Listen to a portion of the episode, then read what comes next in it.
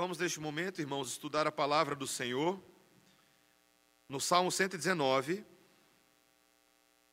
Nesta manhã estudaremos os versos 137 a 144. Salmo 119, 137 a 144.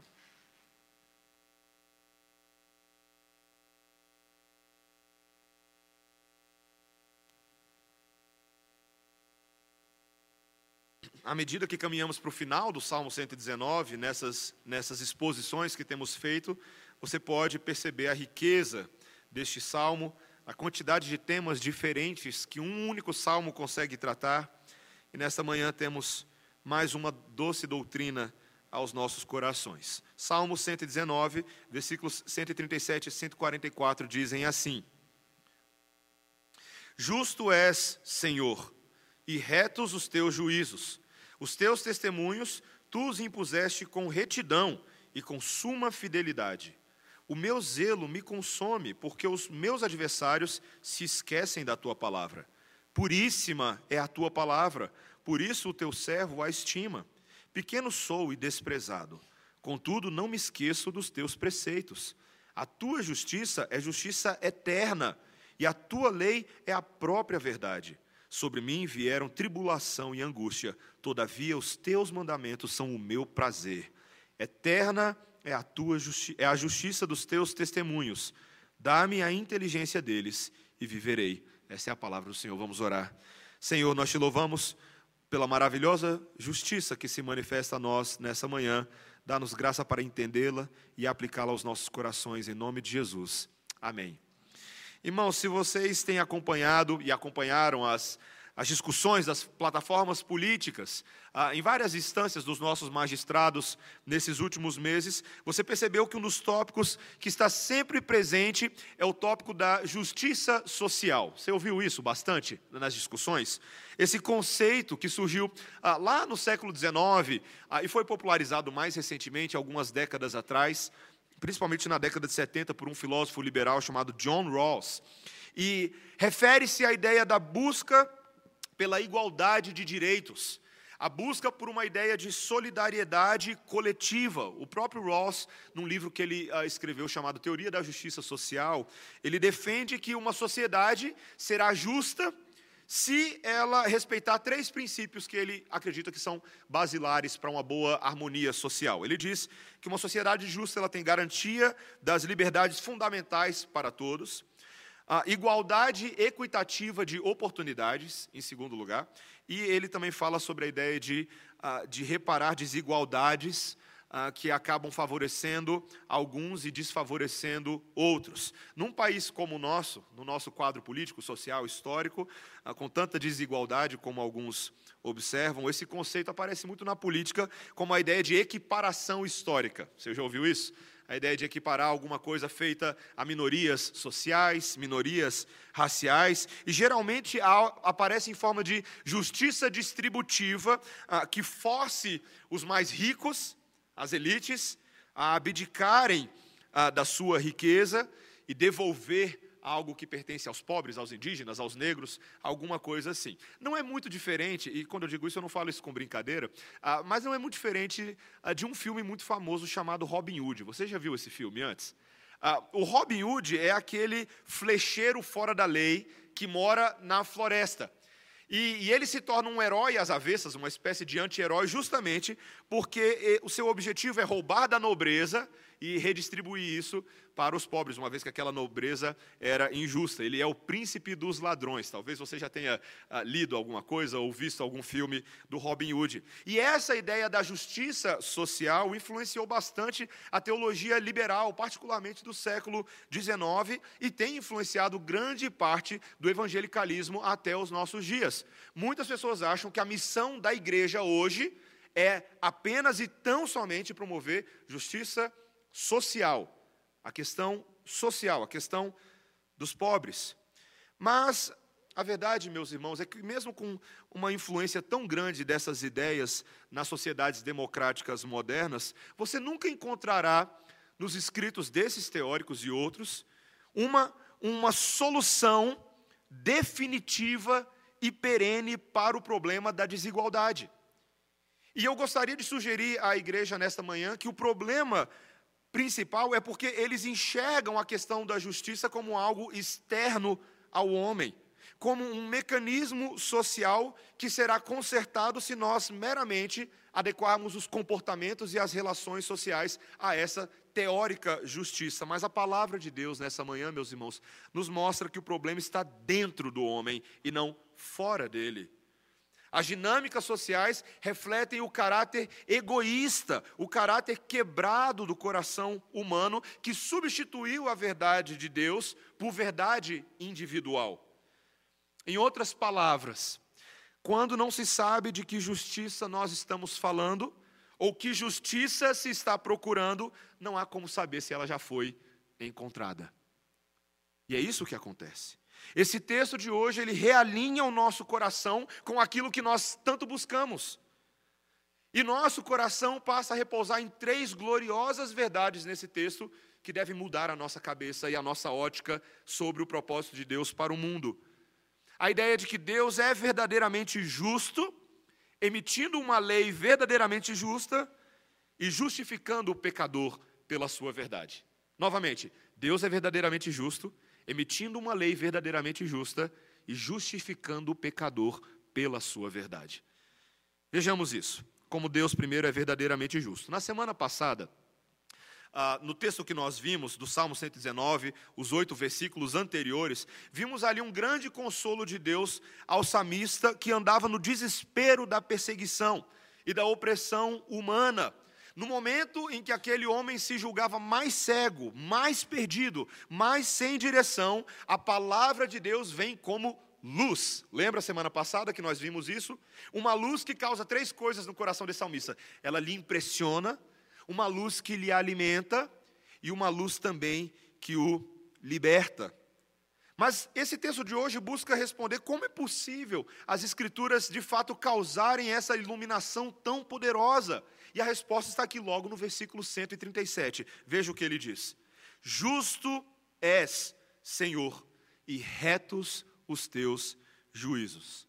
No português, as palavras justo e reto que estão aparecendo aqui nos parecem muito distintas às vezes quando nós as utilizamos. Mas tanto no hebraico do Antigo Testamento quanto no grego do Novo Testamento, existe uma raiz comum por trás dessas traduções, tanto no prefixo tzedek, no hebraico, quanto de, de kaios, no grego.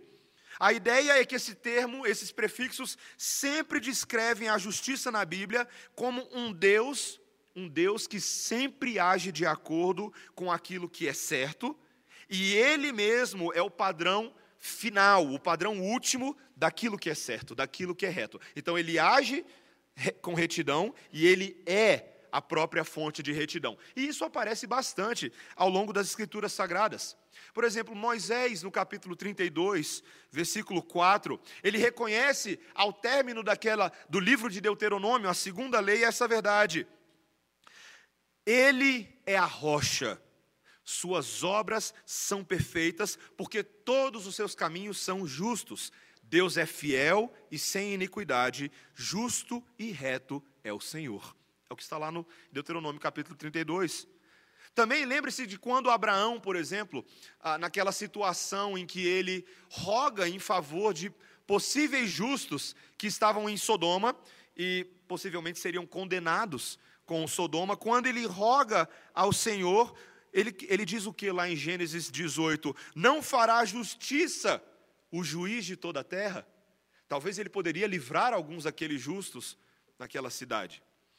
Mas é interessante que o próprio Deus descreve a si mesmo nesses termos, dessa forma. Em Isaías 45, 19, eu, o Senhor, falo a verdade e proclamo o que é direito. Meus irmãos, Deus age de acordo com a sua própria natureza. Ele é assim, esse é o atributo dele. E esse atributo é reforçado por alguns adjetivos nesse texto que nós estamos lendo. Veja, ah, por exemplo, o versículo 138, olha aí na passagem. Os teus testemunhos tu os impuseste com retidão e com suma fidelidade. Fidelidade. Olha o verso 142. A tua justiça é justiça eterna.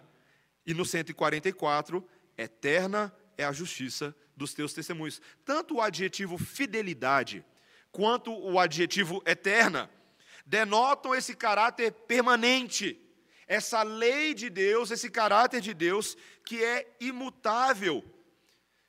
Porque Deus é justo e imutável e fiel no seu caráter, ele se torna um fundamento confiável, a partir do qual ele sempre cumpre a sua parte no relacionamento com os homens. Quando ele entra num pacto, quando ele entra numa aliança com os homens, nós vemos que ao longo de toda a história do relacionamento de Deus com seu povo, particularmente de Israel, nós vemos essa justiça permanente de Deus, sucessivos atos de libertação, sucessivos atos de salvação e também o juízo de Deus sobre os inimigos essa permanente habilidade de Deus tem sido sempre o ponto de apoio e consolo do seu povo. Considere o contraste de quem Deus é com o mundo que eu e você vivemos. Um mundo que parece tão mutável e cada vez mais rapidamente mutável, não é verdade? Um mundo que parece tão inconstante, injusto e eu diria até hostil ao Evangelho, principalmente nos tempos atuais, não é uma realidade só desse salmista, desse texto que nós estamos lendo ao longo de todo o Salmo 119, mas olhe para a situação da igreja e do corpo de Cristo no mundo hoje. O Centro de Pesquisas da Agência Internacional Portas Abertas, eu não sei se você já ouviu falar dessa agência, eles trabalham com a igreja perseguida, com a igreja sofredora. Recentemente, eles realizaram uma pesquisa com cristãos locais em 50 países onde a perseguição é mais severa. E eles estimaram que aproximadamente 215 milhões de cristãos no mundo enfrentam algum tipo de oposição concreta como resultado de sua identificação com Jesus Cristo. Eu e vocês, todas as semanas, em várias mídias sociais, em vários meios, temos ouvido notícias trágicas sobre a hostilidade com relação ao povo de Deus. Ouvimos, talvez você tenha ouvido, sobre esses dois pastores e 42 irmãos de uma mesma igreja que foram mortos na República Centro-Africana, há um pouco tempo atrás. Ouvimos sobre aquelas duas cristãs que foram violentadas em Bangladesh, sob a declaração de que elas mereciam isso mesmo porque os cristãos são fracos. Cristãos iranianos que são presos e levados a locais desconhecidos e ninguém nunca mais vê esse povo. Famílias cristãs na Índia que estão sendo forçadas a se reconverter ao hinduísmo pela força cristãos norte-coreanos lutando para sobreviver num quadro de extrema fome, de extrema pobreza. Meus irmãos, o que esse texto está nos dizendo é que, ainda em situações assim, em que o salmista está aflito, em que o povo de Deus está aflito, Deus se assenta no seu trono de justiça. Ele governa como perfeito e justo juiz de toda a terra, atento ao agir dos homens, infalível em todo o seu juízo, certeiro no tempo da sua ação e misericordioso para com o seu povo sofredor. Meus irmãos, quando o meu e o seu coração berra por justiça, quando nós gritamos em alta voz, ainda que dentro de nós, por justiça, nós somos imediatamente acalmados pelo Espírito que nos lembra as palavras de Jesus lá no Sermão do Monte, quando ele diz: Bem-aventurados os que têm fome e sede de justiça. Por quê? Porque serão fartos. Serão fartos. Nosso Deus não faz vista grossa. Nosso Deus não ignora a situação do mundo. Haverá um dia que ficará muito claro o seu justo juízo e nós seremos infinitamente consolados e já podemos ser consolados hoje. Você sabia que esse consolo escatológico para o futuro, parece, pode ser aplicado ao seu coração agora mesmo? Em qualquer situação que você esteja vivendo, você já pode repousar de que a sua vida está nas mãos de um justo juiz, de que ele te conhece, de que ele te abençoa, de que ele te ampara. de que ele produz paz no seu coração que o mundo não conhece. É isso que ele consegue fazer por meio do seu próprio caráter. Mas veja, meus irmãos, que não somente esse texto nos mostra que Deus é assim no seu caráter, mas em segundo lugar, que essa característica também é aplicada à sua lei. Que também a lei de Deus é verdadeiramente justa. E o salmista passa a mostrar isso para a gente de várias maneiras. Veja só o versículo 137. Justo és, Senhor, e retos os teus juízos. Versículo seguinte, o 138. Os teus testemunhos tu os impuseste com retidão e com suma fidelidade. Olha o versículo 140. Puríssima é a tua palavra, por isso o teu servo a estima. Olha o 142. A tua justiça é justiça eterna, e a tua lei é a própria verdade. O salmista insiste aqui em dizer que essa lei, quando ele fala da lei, ele está dizendo ah, daquela lei que o povo de Israel já possuía, a revelação de Deus por meio de Moisés, a Torá, o Pentateuco, e também os escritos proféticos que já iam surgindo naquele período. Ele diz que toda essa revelação de Deus é tão reta quanto, quanto o próprio Deus. Hoje em dia, há muitas pessoas que pensam, a respeito das Escrituras Sagradas, que elas são um livro fabricado por homens meramente, e por isso é um livro dotado de inúmeros erros. Ele não é inerrante, ele não é infalível. Outras pessoas já acham que qualquer conceito de certo ou errado, mesmo os da Bíblia, são resultantes não de Deus, mas de construtos sociais, das relações humanas, que ao longo dos anos vão se formatando em leis, vão se formatando em ética, e a sociedade vai registrando isso nas suas cartas magnas, né, nas suas constituições. Mas a lógica desse texto é outra, meus irmãos. Deus se revela como Deus justo e reto, e a sua própria revelação é dotada desse caráter. Essa é uma das grandes bases para nós afirmarmos que a Bíblia não tem erros. Se toda a palavra, na sua totalidade e em cada uma das partes, é revelação do próprio Deus, Deus não é homem para mentir, Deus não é igual a gente, ele não erra. Aquilo que ele inspira por meio do seu espírito é infalível, é inerrante. O que é certo é aquilo que se conforma ao caráter moral do próprio Deus. Se ele é o padrão final de justiça, não há outro padrão fora dele pelo qual se possa medir aquilo que é certo e aquilo que é errado. Veja que há uma, um termo nesse texto que nos ajuda a entender isso, quando ele diz, versículo 140. 140 ele diz: Puríssima é a tua palavra. Talvez uma tradução melhor do hebraico aqui seria que a tua palavra é fiel a toda prova.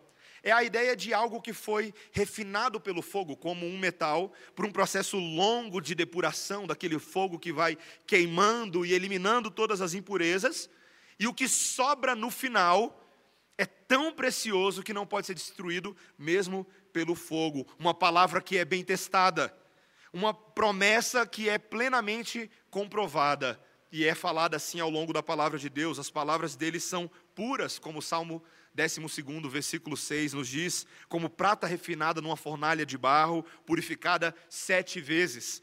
Salmo 18, versículo 30. Quanto a Deus, o seu caminho é perfeito, a promessa do Senhor é provada, ele é um escudo para todos os que nele confiam. E Provérbios 30, versículo 5: toda palavra de Deus é pura, ele é um escudo para os que nele confiam. Você percebe a relação entre pureza e defesa?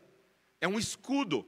Uma palavra pura, uma lei boa, uma lei testada, se torna uma proteção para aqueles que nela confiam. E isso, meus irmãos, se dá porque o nosso Deus não é arbitrário. O nosso Deus não é aleatório, ele não é inconsistente, ele não é um Deus que uma hora diz uma coisa, uma coisa é certa e depois essa coisa muda. Deus não é assim, nós somos assim. Os homens são assim. É interessante que o salmista percebe por meio da sua linguagem nesse texto que os seus opositores são assim. Homens que o tempo inteiro agem de diferentes maneiras, de forma seletiva, segundo aquilo que lhes agrada. Isso é aquilo que nós chamamos de justiça seletiva, que é como uma massinha de modelar. Você já brincou de massinha de modelar? Massinha de modelar é aquela coisa que você pode colocar em qualquer forma, em qualquer molde, e fazer um bonequinho para o seu filho, fazer um, um vasinho para adornar a sua casa. A justiça dos homens é muito parecido com uma massinha de modelar, sempre pronta a se conformar ao molde das nossas próprias cobiças. Já ouviu a expressão dois pesos e duas medidas? Ela vem da Bíblia. Ela vem do livro de Provérbios, ela vem lá de Deuteronômio, quando Deus alertava o povo de que eles deveriam ser capazes de usar medidas corretas, ações corretas para julgar todas as coisas. Meus irmãos, essa capacidade que as pessoas têm de estabelecer um padrão moral que se aplica ah, somente quando aquela situação traz um benefício para nós, mas é rapidamente descartável quando nós não temos nenhum interesse, isso é impressionante. Isso transforma as pessoas naquilo que ah, o conselheiro David Paulison, pastor, diz em bipolares morais. Bipolares morais. Sabe o que é um bipolar moral? É uma pessoa que apoia a transparência empresarial enquanto adota práticas corruptas por baixo dos panos. É uma pessoa que apoia uma ONG, uma ONG em favor dos carentes e não ajuda os irmãos em necessidade na igreja. É uma pessoa que doa dinheiro para alguma instituição de reabilitação de drogados, enquanto consome drogas pesadas e protesta em favor da legalização das drogas. É uma mulher que critica quem adota crianças, mas diz que é a favor do aborto. E por aí vai. Continua dessa forma. Esse é o contraste das justiças entre quem Deus é e quem os homens são na sua bipolaridade moral. E meus irmãos, não se enganem, a palavra de Deus deixa bem claro que essa bipolaridade moral nos homens os faz odiar a Deus. Porque quando enxergam a sua luz, a luz da sua santidade, a luz da sua retidão, eles ficam absolutamente indignados, porque destoa da maneira de vida que eles levam o contraste entre criatura e criador. Lembre-se, por exemplo, Jó. Jó era um servo de Deus. Mas mesmo ele, quando começa a questionar a justiça de Deus em suas tragédias particulares, Deus se ofende com aquilo. Ele não aceita qualquer tipo de indagação feita com irreverência e feita com desrespeito com relação à sua glória.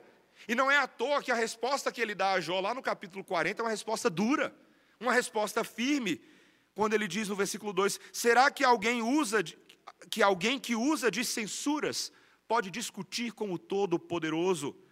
Que responda isso aquele que critica a Deus. Acaso tens braço como Deus, ou podes trovejar com a voz como ele o faz. Saiba o seu lugar. Quando nós discutimos moralidade, fazemos pouco caso da moralidade de Deus, mas a voz dele é como um trovão. Seus braços são poderosos para fazer toda a criação e a sua própria vida, e ele tem domínio sobre tudo. É o mesmo princípio que se aplica por trás da doutrina da predestinação que incomoda tantas pessoas. A doutrina da eleição, é o me... Esse conceito de Jó é o mesmo conceito que aparece lá em Romanos 9. Quando Paulo se utiliza ali de um argumento retórico para levantar a objeção dos seus opositores, Deus é injusto quando escolhe um e não escolhe outros.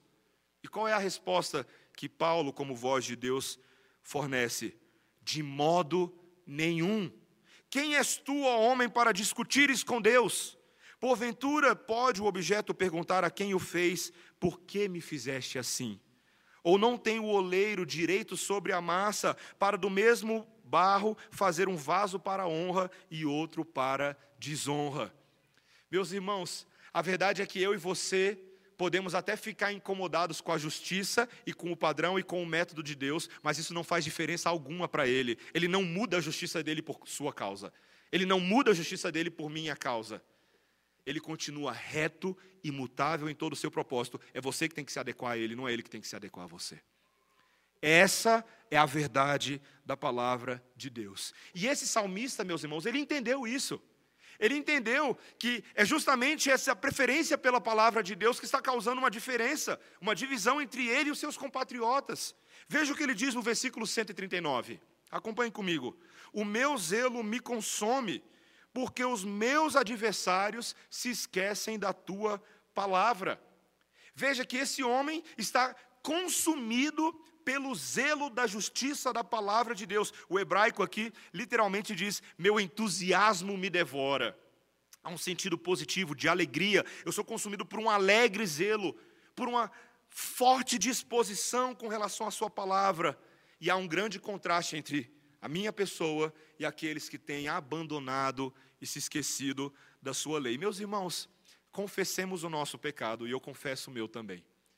Muitas vezes eu e você não somos dotados desse zelo entusiasmado pela palavra de Deus, pela justiça de Deus, pela verdade de Deus. Ah, essa semana eu, o pessoal achou que eu estava aleatoriamente botando ah, coisa no Facebook sobre testemunha de Jeová, mas eu estava fazendo a minha pesquisa.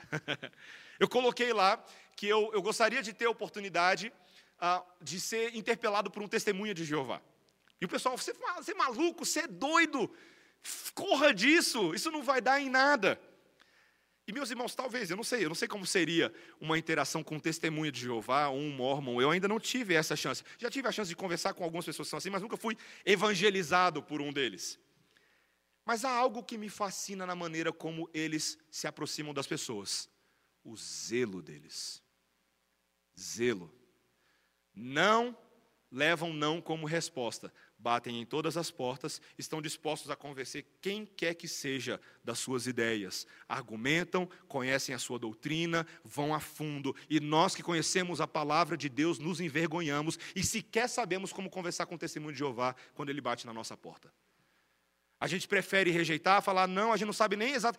O cara está lá citando Bíblia e versículo bíblico e você não sabe nem o que fazer com a verdade de Deus. Meus irmãos, confessemos o nosso pecado, nós não somos zelosos com a justiça de Deus. Quando você olha para mormons, testemunhas de Jeová e outras seitas heréticas que são mais zelosos com a inverdade do que com a verdade de Deus, isso deveria nos envergonhar. Envergonhar. E nos fazer arregaçar as mangas e falar: a gente vai estudar a palavra de Deus e nós vamos defender a verdade de Deus perante o mundo. Porque nós sabemos que ela é a verdade, ela não é a mentira. Por que, que nós nos tornamos tão tímidos? Por que, que nós nos tornamos tão esquivos? Muitos anticristos vivem no nosso mundo hoje. Muitos anticristos. E você é um cristão? Ou você se envergonha desse nome? Meus irmãos, esse texto tem uma convocação de coragem para nós. Precisamos ser zelosos pela verdade de Deus, porque a palavra de Deus é justa. E ela também, meus irmãos, não apenas nos convoca a coragem, mas em último lugar, é a própria palavra que resolve a nossa situação, que justifica o pecador. O salmista, como em todo o Salmo 119, ele, ele não se engana a tal ponto de achar que ele é tão justo que não há nada que Deus possa fazer por ele. Pelo contrário. Ele é um homem que ama a justiça de Deus, mas que olha também para a sua própria situação, como alguém que ao longo de todo o Salmo 119 se descreve como um semelhante aos seus inimigos, como um pecador, como um homem também carente da graça de Deus. Veja a linguagem do versículo 141. Pequeno sou e desprezado, contudo não me esqueço dos teus preceitos. Olha o versículo 143. Sobre mim vieram tribulação e angústia, todavia os teus mandamentos são o meu prazer. Ao longo de todo o salmo, meus irmãos, esse salmista descreve o pecado dos homens como uma coisa que afeta a todos em várias dimensões. Ora, ele é vítima do pecado dos outros, ora, ele é o executor do pecado em relação a outros. E ele se vê como um homem constantemente quebrado, pequeno, desprezado, um homem que vive ares de angústia e ares de tribulação. E ele pede ao Senhor que faça algo único por meio da sua lei. Está no versículo 144. Eterna é a justiça dos teus testemunhos, dá-me inteligência deles e viverei. Não é interessante essa linguagem? O salmista pedindo a Deus para lhe fazer inteligente. Tem muita gente que poderia se beneficiar com essa oração na vida. Deus me faz inteligente. Só que essa inteligência da qual ele está falando aqui, não é uma inteligência apenas para a gente saber mais informações, para a gente passar numa prova, ou a gente ah, conseguir fazer um mestrado, um doutorado. Não é esse tipo de inteligência. Inteligência aqui é a, é a compreensão, preste bastante atenção nisso, compreensão do que essa lei diz a meu respeito, diz a respeito de Deus e como eu posso estar certo com Deus. A palavra do Senhor nos mostra claramente, meus irmãos, que essa lei muitas vezes que nos protege, mas ela também é contra nós. Ela é contra nós. Ela denuncia a nossa situação. Pare para pensar, por exemplo, na primeira emissão da lei de Deus com relação aos homens. Aconteceu ainda lá com Adão, mesmo antes do Monte Sinai, antes de Moisés, antes dos Dez Mandamentos. Adão e Eva, lá no jardim do Éden, entraram num pacto com Deus, um pacto de obras, no qual Deus demandava obediência dos seus servos. Ele se revelava como um Deus bom, um Deus justo, e demandava obediência, um povo obediente a Deus. Mas o que que Adão e Eva fazem logo nos primeiros dias da criação? Ferem a lei do Senhor. O nosso catecismo menor e maior, lá nas primeiras perguntas, quando ele descreve ainda os decretos da criação, os decretos da providência de Deus, ele diz logo ali o conceito de pecado: é a transgressão da lei de Deus, pelo qual Adão, o primeiro homem, foi culpado. Meus irmãos, nós em Adão, representados lá nele de maneira federativa, ele como o cabeça de todos os homens, de toda a humanidade, já pisamos na bola bem cedinho. Uma lei tão boa, mas uma transgressão tão grave. Ontem, com o grupo das mulheres, nós estávamos conversando que, quando nós vemos o segundo registro, o segundo registro do maior pecado da humanidade, já temos logo ali um assassinato em Abel e Caim. Meus irmãos, a verdade é que essa lei moral de Deus, que revela a sua vontade sim para as nossas vidas, mas ela também revela o quão distante eu e você nos encontramos da verdade do Senhor, dentro de nós, dentro de nós.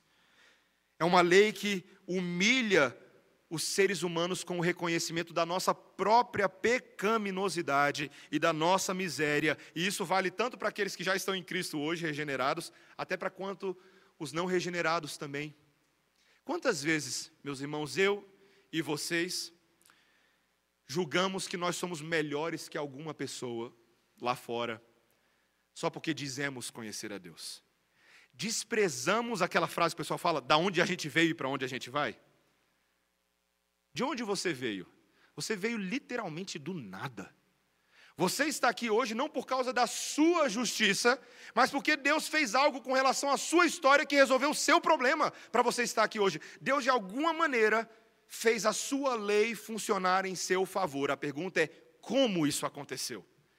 Nós que em Adão somos hoje concebidos em pecado, como podemos estar corretos diante de Deus, eu e você, que por natureza pecamos tanto contra Deus? A gente precisa pensar isso um segundo. Pensa só. Se Deus é justo, Deus é justo, ele realmente precisa valer o seu caráter. Isso significa que ele precisa punir todo pecado. Esse é o caráter de Deus. Deus não pode passar a mão na cabeça do pecado, ele não pode aliviar a sua situação, ele não pode dizer, ah, finge que nada aconteceu, amanhã a gente resolve. Isso não existe com Deus. Deus é santo e justo em todo o seu ser, em todo o seu pensar, em todo o seu agir. Quando Deus não pune o pecado, se isso fosse possível, obviamente pareceria indicar que ele não é justo, a menos, a menos que ele use outro meio para punir o pecado. E é isso que Paulo, o apóstolo, quis ensinar para a gente hoje, quando lemos tanto o capítulo 5 de Romanos, que é a mesma teologia do capítulo 3 de Romanos. Quando ele diz que quando Deus enviou o seu filho como sacrifício pelo pecado, isso está lá em Romanos 3, versículo 25, era para manifestar a sua justiça, por ter Deus, na sua tolerância, deixado impunes os pecados anteriormente cometidos, tendo em vista a manifestação da sua justiça no tempo presente, para ele mesmo ser justo e justificador daquele que tem fé em Jesus. Meus irmãos, que gloriosa doutrina! Deus é justo e justificador.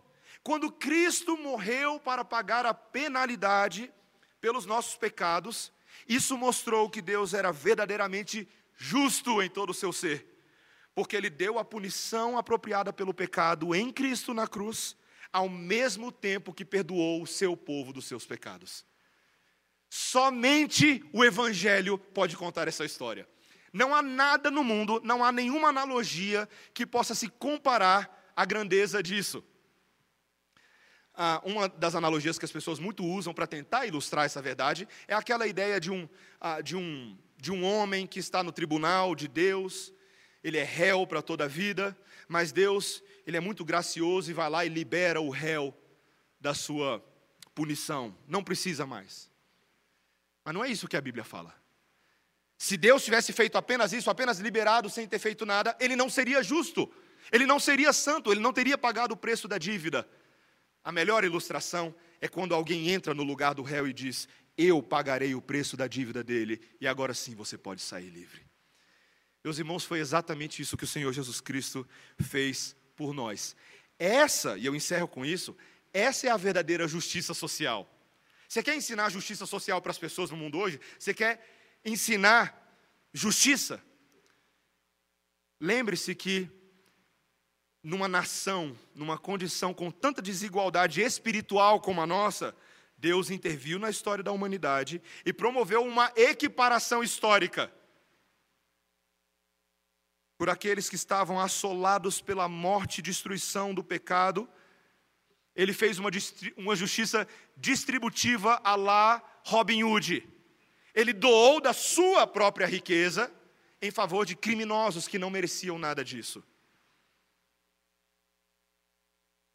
Ele devolveu aos pobres de espírito a dignidade de serem feitos filhos de Deus, quando ele se colocou no lugar deles, na cruz do Calvário. E assim, meus irmãos, o Senhor Jesus Cristo garantiu os princípios de uma sociedade celestial verdadeiramente justa, liberdades fundamentais para todos os eleitos, igualdade equitativa de oportunidades no reino de Deus, porque ele se fez pobre para que nós fôssemos ricos. Não se engane, meus irmãos.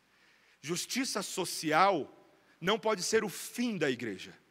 Justiça social lá fora tem que ser a consequência de corações transformados em primeiro lugar pela justiça celestial.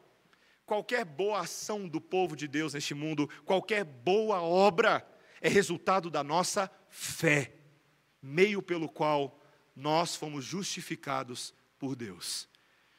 É assim que a gente encaixa certinho o lugar da ação social na vida da igreja. Quando agora nós falamos da justiça do reino, entendemos que Paulo fala em Gálatas 6 que os primeiros que devem receber os nossos cuidados são os nossos irmãos, são os da própria casa, são os da família da fé. Nós não podemos querer ajudar o mundo inteiro, transformar o mundo como se nós fôssemos capazes de fazer isso, desprezando aqueles que estão ao nosso lado, os nossos irmãos. Ao mesmo tempo, naquilo que há a oportunidade de nós fazermos o bem na sociedade, por meio das nossas vocações, por meio das nossas vidas, façamos, façamos. Porque são maneiras de transmitir e manifestar a glória da justiça de Deus sobre outros, e se tornam em si oportunidades para eu e você evangelizarmos com zelo pessoas. Você sabia que uma das melhores maneiras para você criar oportunidades de defender o evangelho a elas é fazendo o bem a elas? Quando você promove o bem na vida das pessoas, o bem que Cristo espera de você, você vai ter uma oportunidade de, por meio do seu testemunho ali, falar de Cristo, defender a palavra. Não só por meio, por meio de guerra e embate de ideias, mas por meio de uma ética, de uma cosmovisão superior que abarca toda a sua vida e se manifesta no relacionamento com outras pessoas. Meus irmãos, essa é a justiça de Deus para nós. Talvez você nessa manhã ainda não conheça essa justiça. Você acha que você tem que fazer alguma coisa para merecê-la. Você não precisa fazer nada.